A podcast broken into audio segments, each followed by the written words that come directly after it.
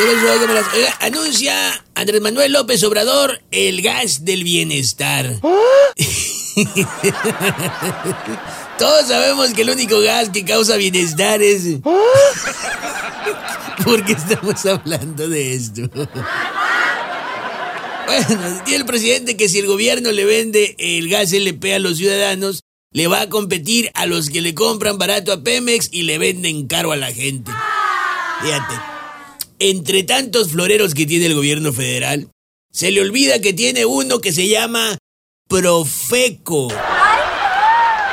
Seguramente no lo distingue porque va a estar por allá lleno de polvo.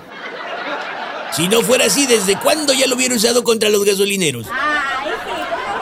Oye, por cierto, el gobierno también estos días destapó a sus presidenciables, es decir, le pegó una desempolvada como a cinco o seis de sus floreros.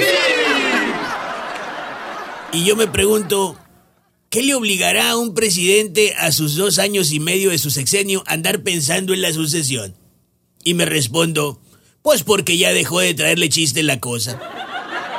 Digo, el poder no, la responsabilidad sí. López Obrador llama a la oposición a reagruparse con miras a la revocación de mandato del 2022. ¡Ay, no! O sea, quiere que la gente vuelva a salir a votar. ¿Qué acaso ya le urge otra vez echarle la plebada remangada al pueblo otra vez?